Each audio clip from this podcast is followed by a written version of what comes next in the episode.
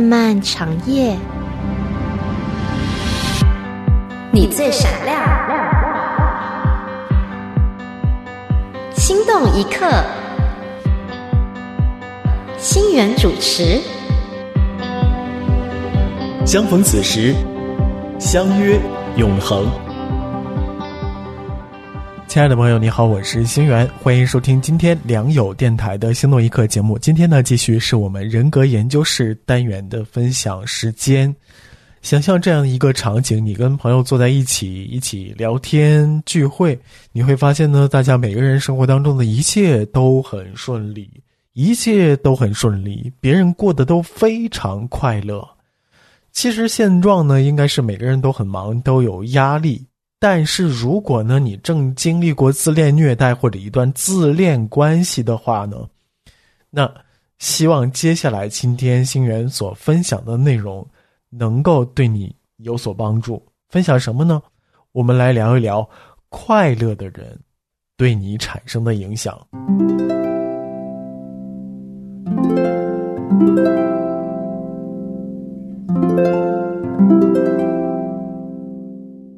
其实，当我们从一段糟糕的关系当中去恢复自己的时候，其实可以暂时允许自己远离那些过得好的、快乐的人。为什么呢？我们举一个例子哈，假如说，呃，你你经历了一段非常糟糕的自恋关系，后来呢，你逃出来了，你是一个幸存者，你本身是一个心地开放。然后呢，朋友们都会觉得你很可爱的人，但是你非常的不幸，两个父母都是自恋者，婚姻当中老公是自恋者，工作当中这个老板是自恋者，兄弟姐妹是自恋者，甚至呢，你的一些朋友也是自恋者，但同时呢，你有一些非常好的朋友，他们非常的健康，他们不是自恋者。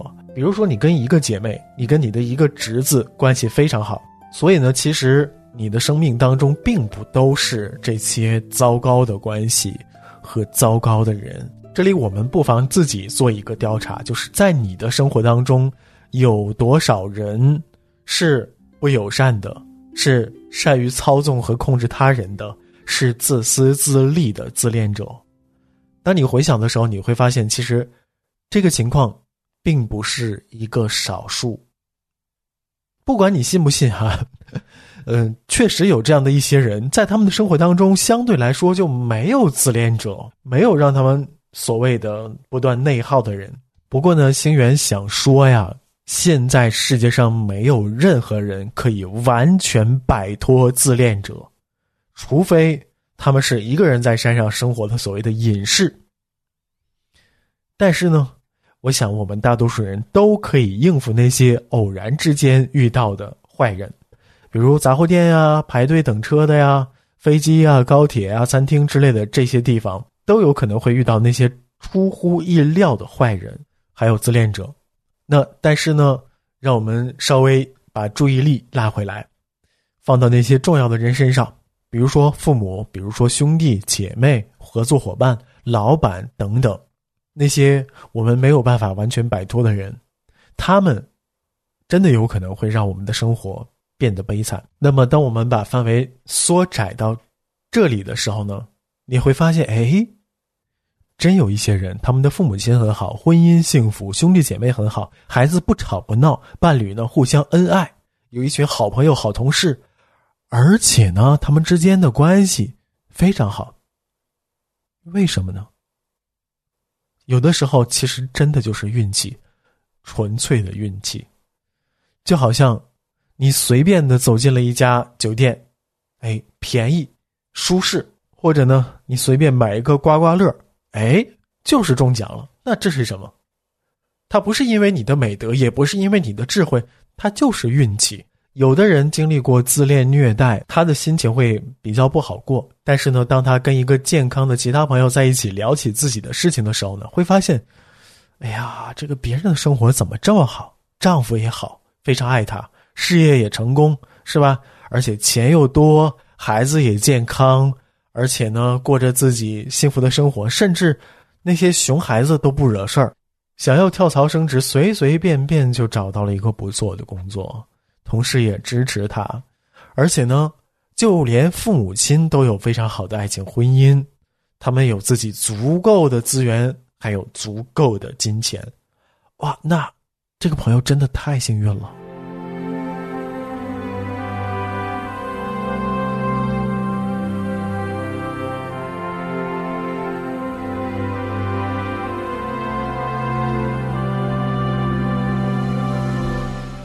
那么，拥有这些健康关系和幸福家庭的人，他真的是因为比别人更善良吗？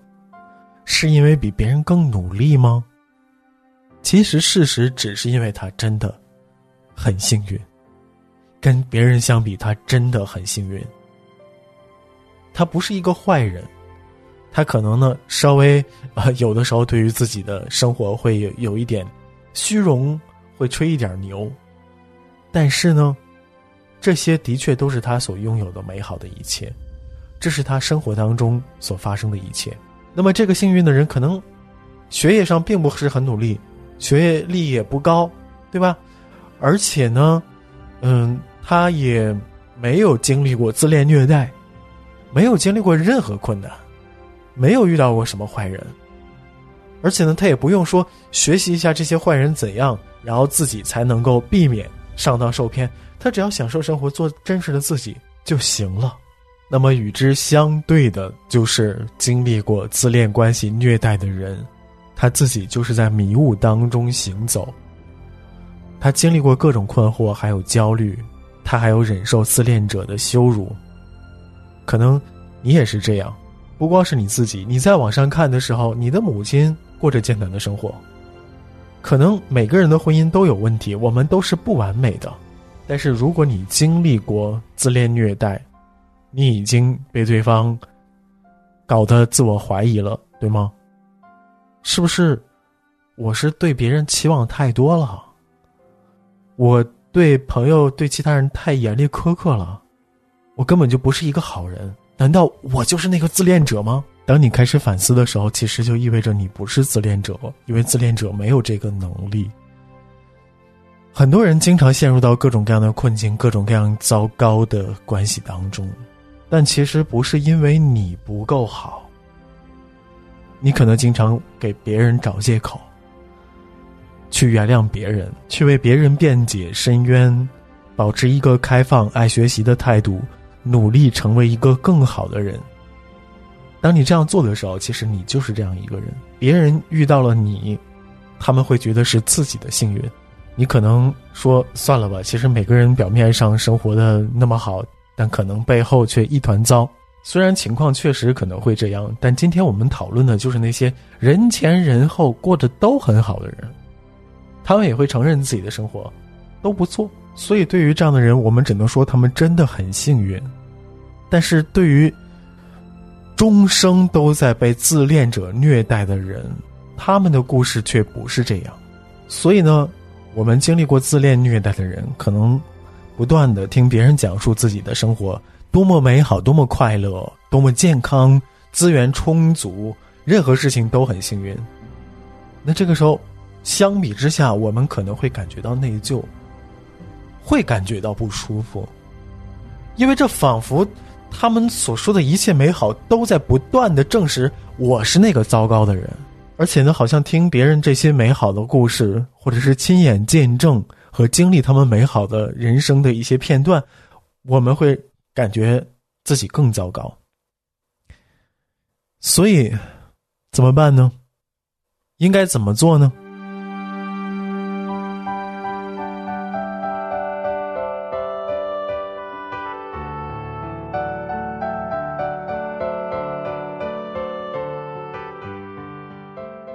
接下来的这个建议有一点自相矛盾，就是你对一切的不公平感觉到生气和郁闷是可以的。我们先强调这个，是为了警告这些经历过自恋关系的人，不要去猛烈的攻击那些过得好的人。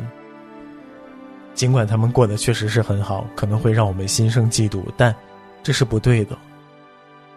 你感觉到沮丧。愤怒和悲伤是可以的，但是不管你的情绪是什么，它都不会让你成为一个坏人，而是让你成为一个真正的人。实际上，我们现在所有人都生活在一个令人羡慕的世界。打开社交网络，每个人都有完美的假期、完美的孩子、美丽的家和神话般的幸福。他们去各样的演唱会，他们满世界的旅游。相比之下，你自己的生活呢，很有可能周围都是还没有洗的衣服。好不容易放假了，天天都下雨。家人、孩子们、父母对你都很刻薄。哇！一旦这些人聚在一起的时候，那简直就是一个虐待的盛宴，是别人虐待你。其实很多人每天都生活在这样的感觉当中，所以这些经历自恋虐待关系的人怎么办呢？其实需要暂时离开社交媒体一分钟。这种因为看到别人太幸福，对自己造成的困扰是不值得的。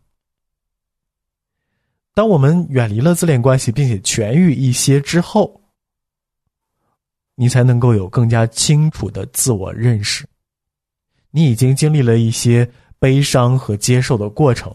如果你想看自己的朋友过的幸福生活，想要去拜访他们，要选一个更好的时间。对于那些自恋虐待的幸存者来说，对于那些特别幸运的人，你确实可以生气，因为你正处在从各种形式的虐待当中剧烈的阵痛当中恢复的过程。在这个过程里边，你很难对别人的快乐感同身受，跟他一起快乐，这个要求实在是太高了。所以你暂时闭上眼睛，捂住耳朵，不去看，不去听，稍微的退一步，这没有什么问题。他不会让你成为一个坏人，他会让你成为自己的看门人。你可以暂且的回避那些反差太大的空间，还有地方。他不会让你不断的想啊，如果我有认可我的父母，如果我有充满爱意的长期的忠诚的关系，如果我公司的同事、老板都支持我，的生活会是什么样？当你这样比的时候，其实会更加痛苦。这些痛苦永远不会真正的消失，但是当你痊愈的时候，你会有能力开始认识到生活当中那些美好的事物。很多经历过不幸关系的人。都会有这样的能力，它非常独特，它会让你慢慢的可以去陶醉于周围那些简单和美好的事物。你会发现能够畅快的呼吸的感觉很好，你会变得比其他人更加的善解人意。那么，慢慢的，这个问题就好了，你自己就被治愈了。所以我们要抛弃这个概念，说我不快乐，所以我是有问题的，不是这样的。很多人从自恋关系当中走出来之后，会觉得愤怒和悲伤，觉得非常的不公平。但是，没有关系，可能只是你的好运还没有到来，可能只是神所给你安排的那个最适合你的，也还没有到来。我们要相信上帝会亲自的帮助我们走出死荫的幽谷，安歇在水边的青草地上。那样的时刻，一定会到来。无论何时。不要失去盼望。我来到你跟前，向你